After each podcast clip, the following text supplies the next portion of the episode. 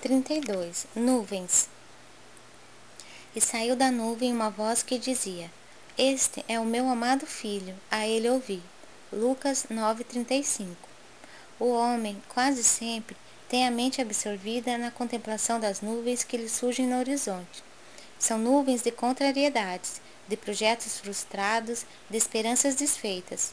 Por vezes, desespera-se, envenenando as fontes da própria vida Desejaria invariavelmente um céu azul à distância, um sol brilhante no dia e luminosas estrelas que lhe embelezassem a noite.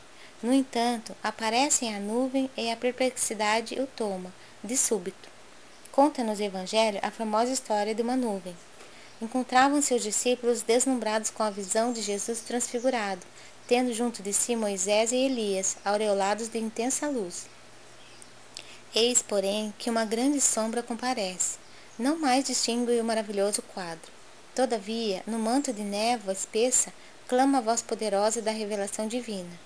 Este é o meu amado filho, a ele ouvi.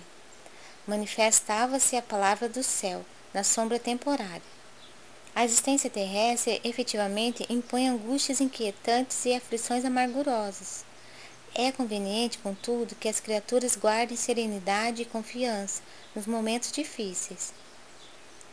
As penas e os dissabores da luta planetária contêm esclarecimentos profundos, lições ocultas, apelos grandiosos.